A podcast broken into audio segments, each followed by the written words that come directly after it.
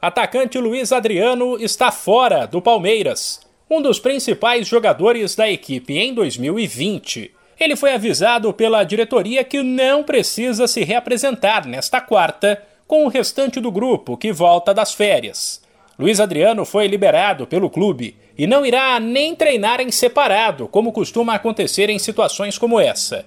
O Palmeiras tentará encontrar uma outra equipe para o jogador que tem contrato.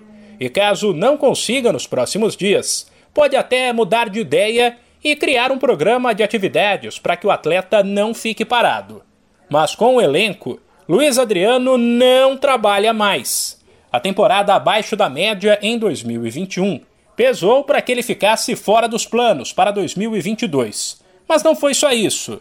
Luiz Adriano se envolveu em algumas polêmicas no ano passado, inclusive uma discussão com torcedores, que fez boa parte dos palmeirenses começar a pegar no pé do atleta, que ficou sem clima para permanecer.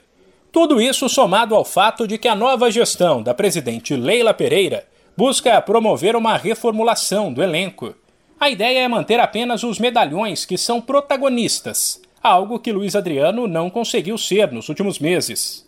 E de resto, contar com atletas mais jovens, que agreguem tecnicamente e possam dar retorno financeiro quando forem vendidos. Felipe Melo e William Bigode já saíram. Luiz Adriano está fora dos planos. E Daverson pode ser o próximo. Enquanto o Verdão contratou, por exemplo, o atacante Rafael Navarro, destaque do Botafogo na Série B do ano passado, e que tem apenas 21 anos, contra 34 de Luiz Adriano, dono de um dos maiores salários do elenco.